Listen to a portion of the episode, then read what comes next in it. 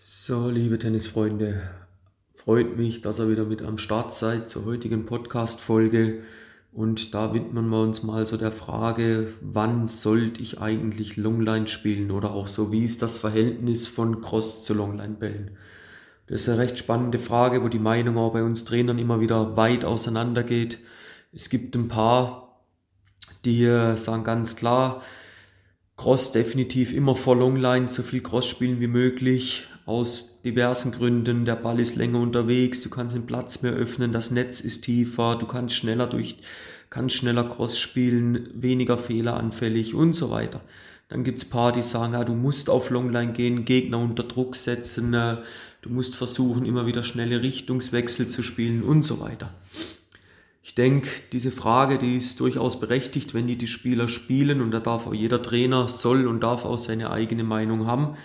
Ich möchte euch heute einfach mal so meine Gedanken mitteilen. Wann solltest du Longline spielen? Und wie sollte so das Verhältnis von Cross zu Longline-Bällen sein? Also um es vorwegzunehmen, im Tennis ist so die gängige Meinung ja, es geht darum, ja, so dieses Duell, Kampf um Raum und Zeit. Ja?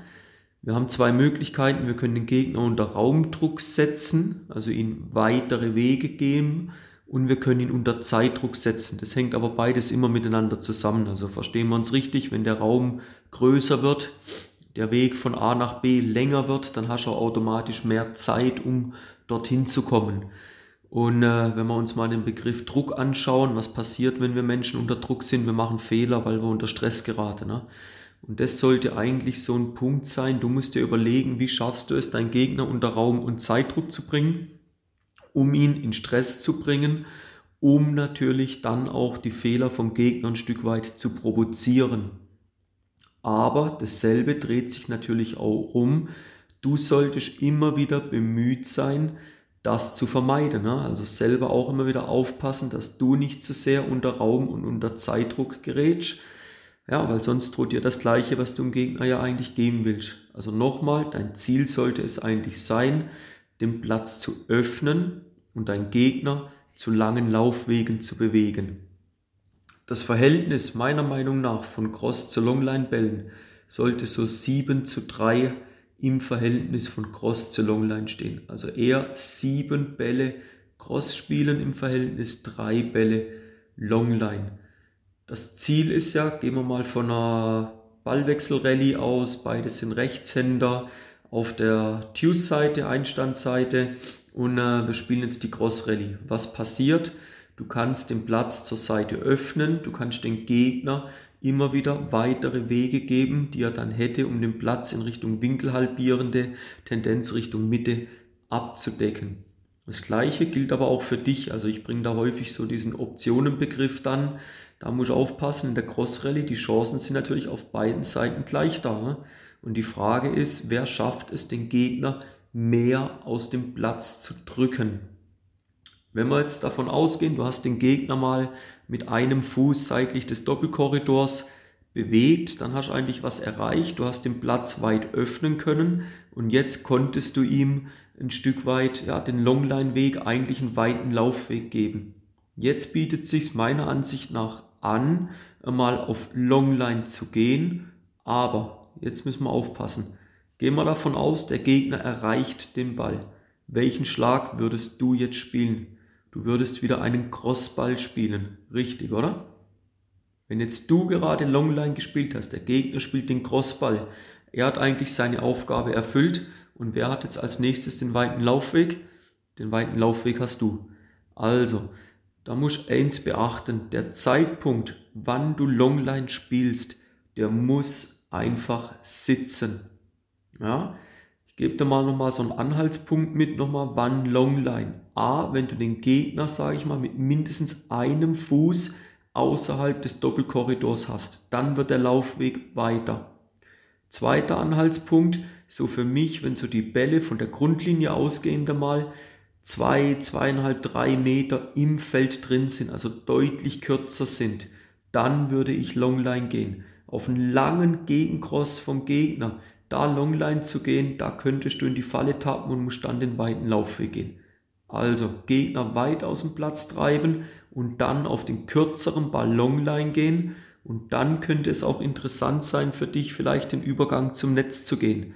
Das ist ein bisschen davon abhängig, wie wohl fühlst du dich vorne, wie ist die Situation, wie du den Angriffsball spielen konntest und so weiter. Einen deutlich kürzeren Ball Longline spielen, Achtung, etwas mehr Trall geben, die Länge wird etwas kürzer. Feld haben wir ja gesagt, drei Meter mehr im Feld drin, da muss ich aufpassen, mehr Topspin geben, noch mehr Topspin geben, um den Ball einfach mit der Länge kontrollieren zu können.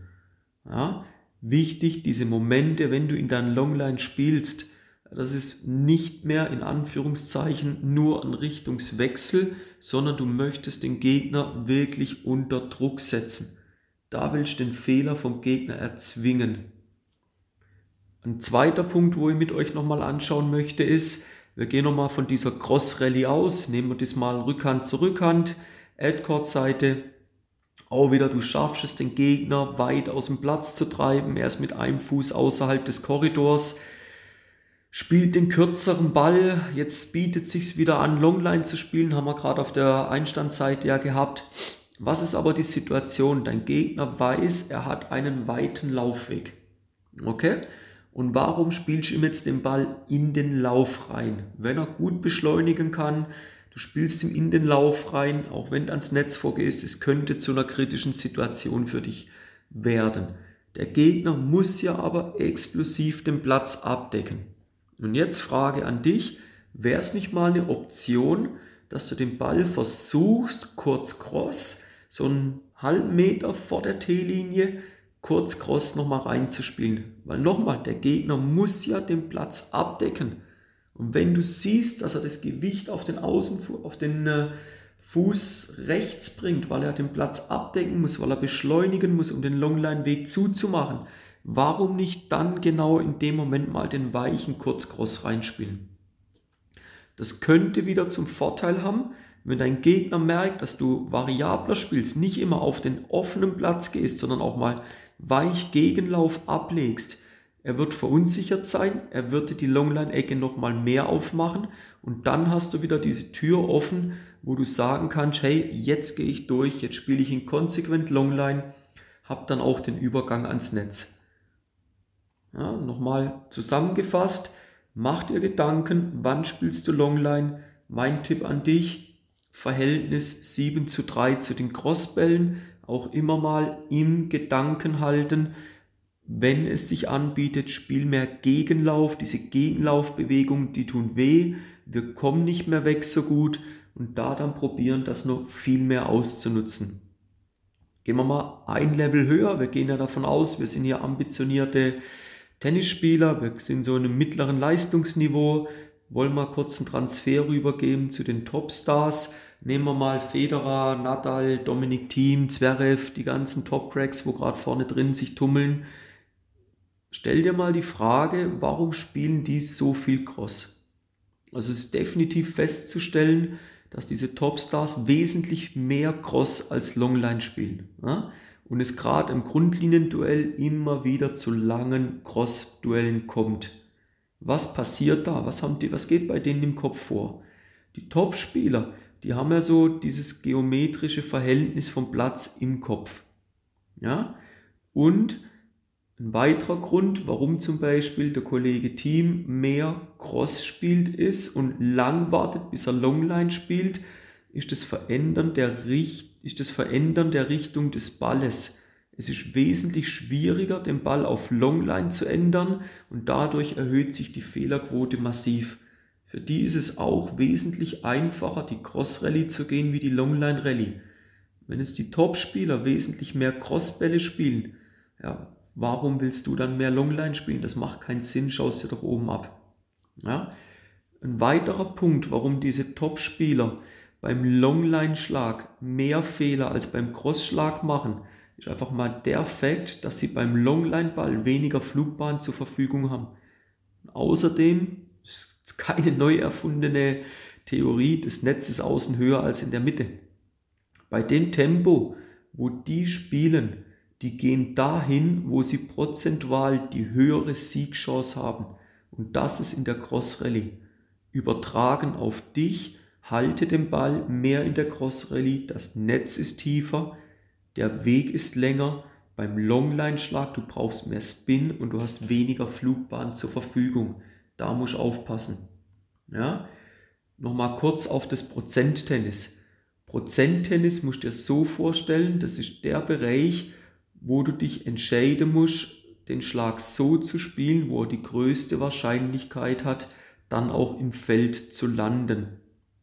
Der Punkt nochmal, du hast jetzt vorher gehört, die Topstars, Topstars spielen viel mehr Cross, um den Gegner zum Laufen zu bringen.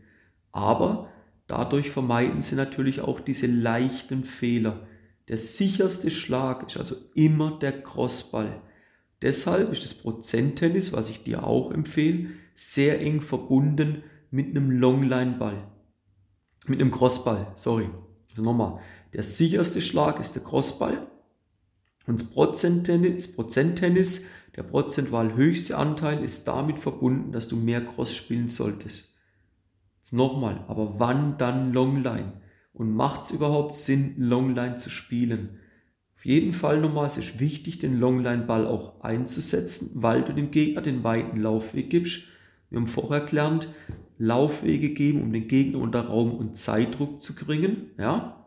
Deshalb Longline-Ball einsetzen, um mit dem Ball dann auch schneller zum Punktgewinn zu kommen und für eine Überraschung zu sorgen. Ja?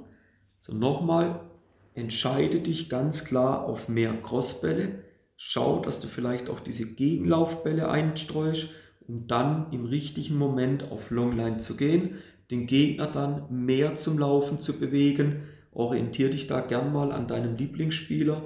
Kannst mal eine, ja, nimm mal ein Blatt Papier, beobacht mal einzelne Ballwechsel und ja, schau mal in einem Satz, wie das Verhältnis bei ihm zwischen Cross und Longline ist. Und beobachte auch mal ganz bewusst, wann er den Ball Longline spielt. Ja, jetzt hast eigentlich meine Antwort drauf, wenn dir die Frage stellst, du, was meint der Timo, wie sollte das Verhältnis Cross zu Longline sein? Ich sage, trainiert viel mehr die Crossbälle, ihr könnt die auch mit viel mehr Tempo spielen, ihr werdet viel weniger Fehler produzieren, viel mehr den Gegner noch aus dem Platz treiben und dann konsequent auf den Longline-Ball gehen. Ja? So, ich wünsche dir viel Spaß bei deinen nächsten Cross-Rallies bleib geduldig, halt den Ball geduldig drin. Wenn der Gegner früher auf den Longline-Ball geht, freu dich, dann kannst du die nächste Cross-Rallye mit ihm spielen. Du solltest immer wieder das Ziel vor Augen haben, der Gegner muss mehr laufen wie du. Es gibt ab und zu, es werden ja im Fernsehen ein paar Statistiken gezeigt, wie viel Prozent im Servicebereich, wie viel Winner, wie viel Unforced Error und so weiter. Ganz, ganz selten wird mal gezeigt, wie viel Meter die Spieler zurücklegen. Und es ist interessant, dass in neun von zehn Fällen eigentlich der Spieler oder die Spielerin verliert, die mehr laufen musste. So, finde den Fehler. Ich habe es eingangs erklärt, kannst gerne nochmal zurückspulen. Also versuche doch auch, den Gegner dorthin zu bringen, dass er mehr laufen muss wie du. In dem Sinn wünsche dir viel Erfolg in der Umsetzung. Denk dran, mehr Cross als Longline, Verhältnis 7 zu 3 schaut, dass dein Gegner mehr läuft wie du. Und in dem Sinn viel Erfolg und bis zur nächsten Folge. Mach's gut, dein Timo von Tennis Tactics. Ciao.